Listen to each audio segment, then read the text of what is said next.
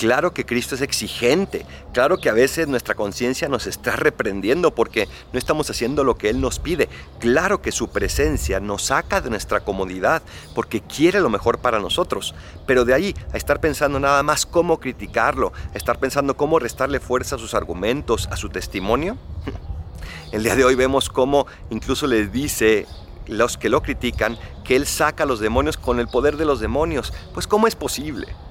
Ya el estar buscando pretextos para no hacerle caso a Jesús es tan viejo como la misma presencia de Dios en nuestra vida, porque siempre queremos poner pretextos.